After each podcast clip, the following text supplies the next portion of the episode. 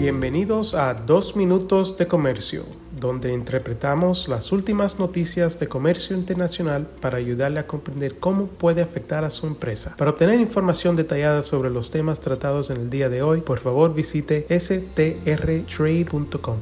Soy Álvaro Ferreira, consultor independiente con Sandler, Travis Rosenberg y hoy es jueves, es 14 de diciembre de 2023.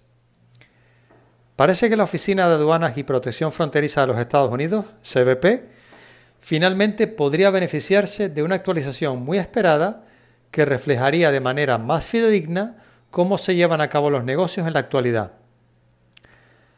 La semana pasada, los senadores Bill Cassidy, republicano por Luisiana, y Sheldon Whitehouse, demócrata por Rhode Island, presentaron el proyecto de ley de modernización de aduana de 2023. La última vez que se modernizó CBP fue hace 30 años, y este proyecto de ley es el primero de un esfuerzo de dos partes para actualizar esta agencia.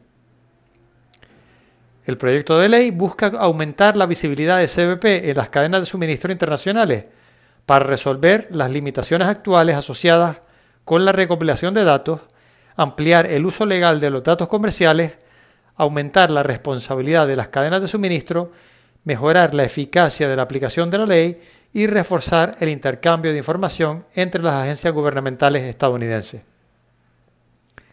Los senadores enfatizaron que, dada la explosión del comercio electrónico y en vista de la creciente complejidad de las cadenas de suministro globales, necesitamos una modernización aduanera integral para luchar contra los cleptócratas, los cárteles y los criminales internacionales que ingresan productos ilícitos a los Estados Unidos.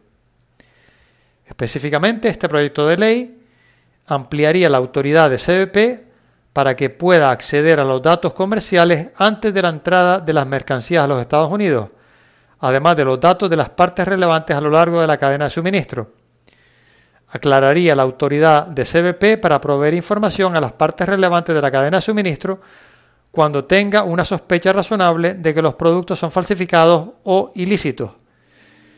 En tercer lugar, reduciría la, incertidumbre para los importadores que cumplan con la ley y al mismo tiempo brindaría a CBP las herramientas necesarias para que pueda perseguir a los malos actores.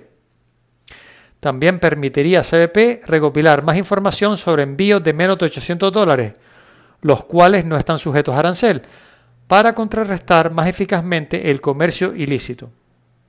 Y por último, reduciría la burocracia, aumentaría la transparencia de los envíos que ingresan a los Estados Unidos y crearía un proceso de apelación para las decisiones de CBP sobre las importaciones.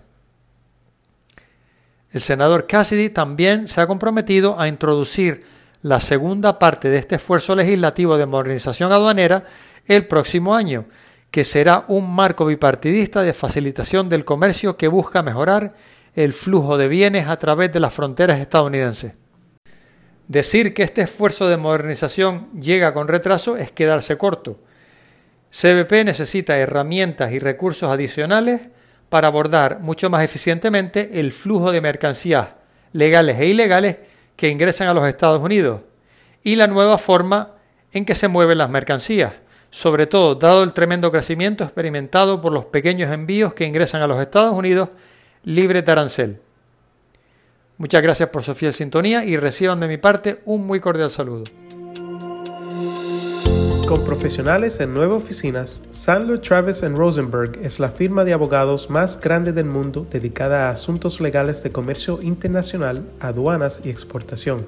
Este podcast es exclusivamente para fines informativos y no constituye un servicio legal. La contratación de un abogado es una decisión importante que no debe estar basada solamente en publicidad. Pídanos que le enviemos información gratuita por escrito sobre nuestras cualificaciones y experiencia. Envíenos un correo a strespanol.strtrade.com.